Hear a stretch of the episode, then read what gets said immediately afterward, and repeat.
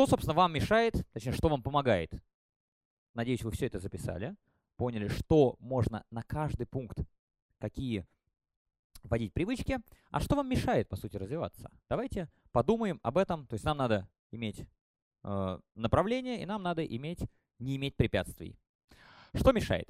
Э, первое, чем человек старше, тем меньше он изменяется. По многим причинам. Некоторые говорят ригидность, некоторые говорят старость, некоторые что говорят. Есть несколько пунктов. Первое.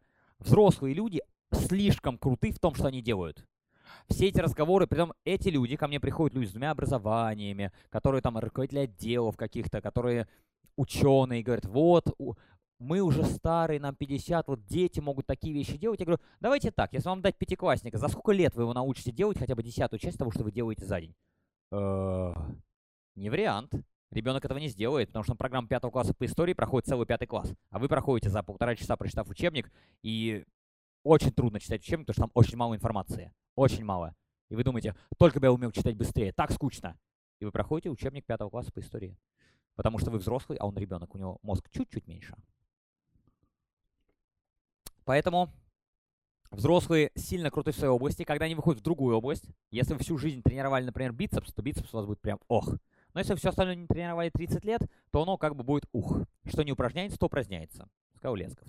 Поэтому, разумеется, у вас определенный уровень задач решается идеально, потому что 8 часов в день решаете именно эти задачи. Тренируете именно бицепс, у вас бицепсы огромные, толще, чем две ноги вместе взятые. А, но при этом, когда вы пытаетесь что-то сделать ногами приседать, разумеется, ощущение у вас совершенно не такое, как вы были круты. То есть вы говорите на немецком идеально, посадите вас в англоязычную среду, вы будете узнавать каждое пятое слово.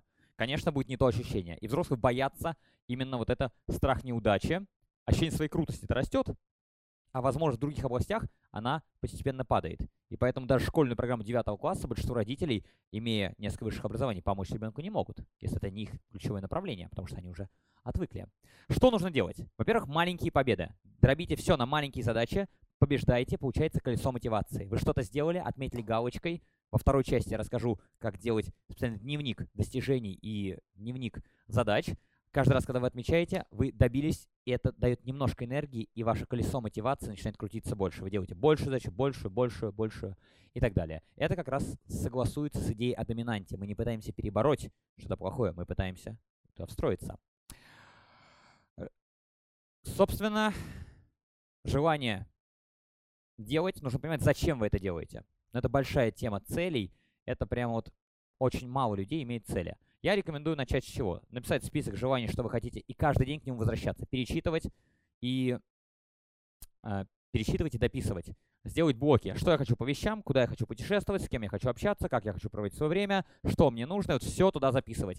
Тренировать свою хотелку. Это тоже мышца. Как только она будет сильная, она будет, собственно, вас дальше давать вам возможность куда-то двигаться, потому что если нет желаний, нет ничего. Поэтому вы должны что-то желать и научиться желать. Это нужно тренировать, воспитывать такую доминанту, потому что обычный человек работает от обратного, как бы чего не произошло.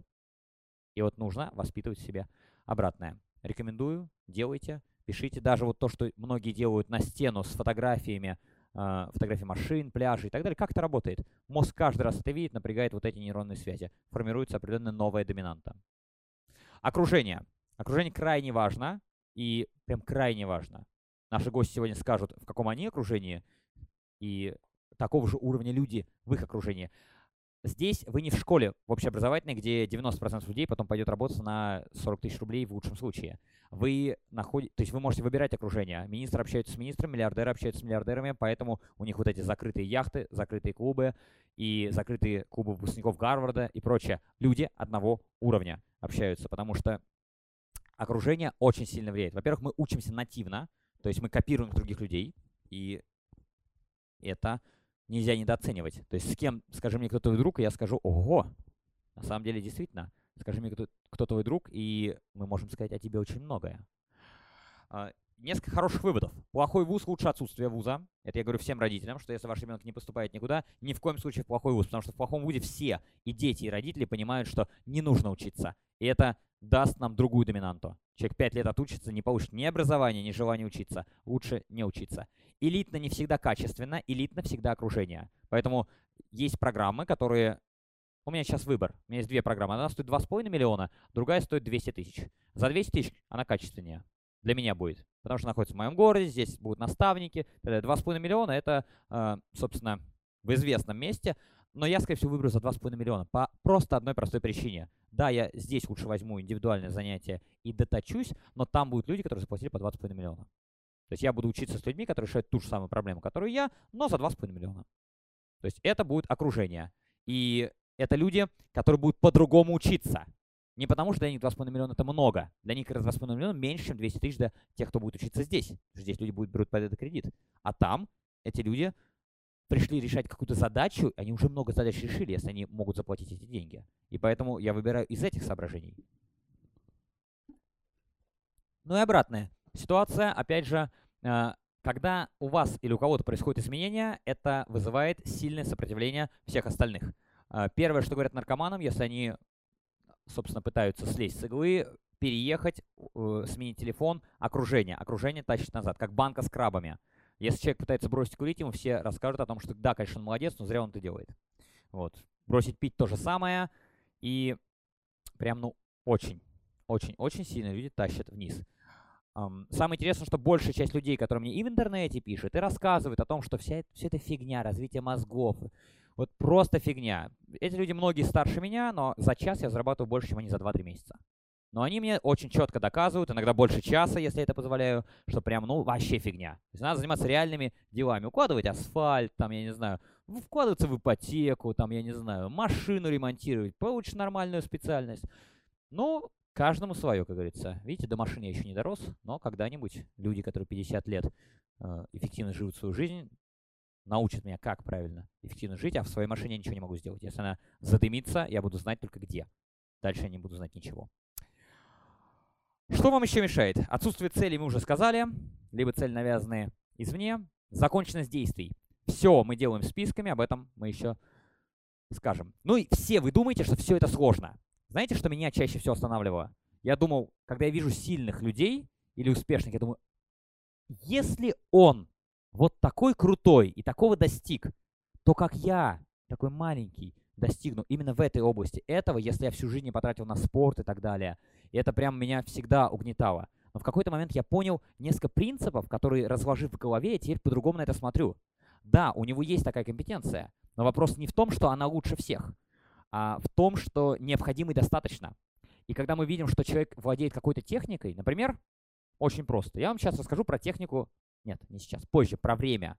GTD. Можно прочитать целую книжку, пройти кучу тренингов, а можно взять картинку, которую я вам покажу просто на экране, и вы сможете по этой картинке, ничего не читая дальше, структурировать свое время уже на порядок лучше, чем вы это делаете.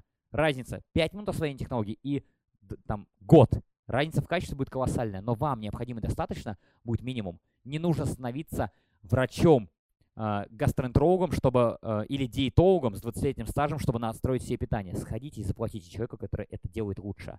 То же самое здесь. Вам не нужно глубоко, если вам не нужно... Как, так же, как бег. Если мне не нужно обгонять Ус, Усейна Болта, я могу просто бегать, и я буду уже бегать быстрее, чем большинство. Вы удивитесь, практически в любом китайским я владею лучше, чем 99% э, россиян. Так же, как вьетнамским, так же, как тайским, так же, как... Ну, хинди нет, подзабыт уже, может 99%. Тут индийцев много. Таджикский даже не буду, узбекский. Там, скорее всего, процентов 10 людей владеет лучше, чем я, как носителя. А, почему? Я могу знать 50-100 слов на хинди, например, но остальные-то не знают. И в России вообще потрясающая ситуация сейчас. Мы сильно развивающаяся страна и развиваемся быстро, но у нас практически отсутствует интеллектуальная конкуренция. Именно от этого все назначения, все плачут, надо все назначают всех по этим, по знакомству, по а, конечно, а кого еще назначать, если никто не учится? Из компаний в 100 человек курсы какие-нибудь пятидневные подряд за год прошел один. Пятидневные курсы. В Америке они вообще месяц учатся, это нормально для этих людей. 60-70 книг в год читает средний менеджер с хорошей зарплатой. 60-70 книг в год только по менеджменту. Это данные по США. Да, с хорошей зарплатой. 60-70 книг, то есть в неделю по, по больше, чем одной книги по только лишь менеджменту читает менеджер с хорошей зарплатой в США. В России Вообще этого нет. Поэтому в России, если вы сделаете чуть-чуть, 10 минут в день спорт, вы будете здоровее, чем 90% людей. И сэкономите колоссальное количество времени. Я посчитал, сколько бы я сэкономил. Я экономлю время, занимаясь спортом а, потому что это же время я все равно заплатил бы, сидя у врачей. Все очень просто. И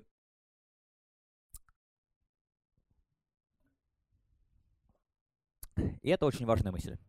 И про конкуренцию расскажу вам анекдот. А, в России, особенно про Россию, если, если вы бежите от медведя, а медведь, как известно, бежит быстрее человека, не обязательно бежать быстрее, если вы с другом бежите от медведя, не обязательно бежать быстрее медведя. Вы все равно этого не сможете сделать. Усейн Болт, я думаю, думает, боже мой, медведь. Нет, я даже не буду пытаться. Нужно бежать быстрее друга. А если друг стоит на месте, вы, в принципе, можете сделать шаг и думать, был друг, нет друга.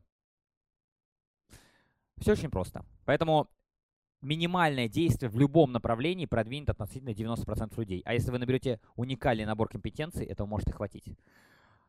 И, наконец, надо работать много. Я вам рассказал и расскажу, и скоро покажу э, способы, которые позволят вам за час в день времени, сразу начав экономить это время, получив больше времени, добиться больших результатов. То есть не больше работать. Свою маму я в детстве видел очень мало. Почему? Она работала на трех, иногда четырех работах в 90-х годах. А кто-то проводил дома больше времени, потому что его час времени стоил дорого. Поэтому Вопрос. Работать немного, работать головой.